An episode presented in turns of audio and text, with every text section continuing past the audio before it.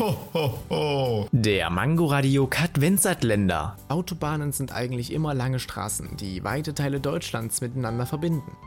Doch wie sieht es mit der kürzesten Autobahn Deutschlands aus? Die Autobahn 862 war mit 400 Metern die kürzeste Autobahn.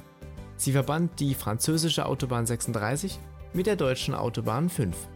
Damals überquerten rund 20.000 Fahrzeuge täglich diese Autobahnbrücke.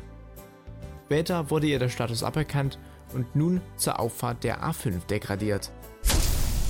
Ho, ho, ho. Der Mangoradio Länder. Täglich 8 Uhr, 13 Uhr und 18 Uhr am Abend auf Mangoradio in der Audiothek und überall, wo es Podcasts gibt.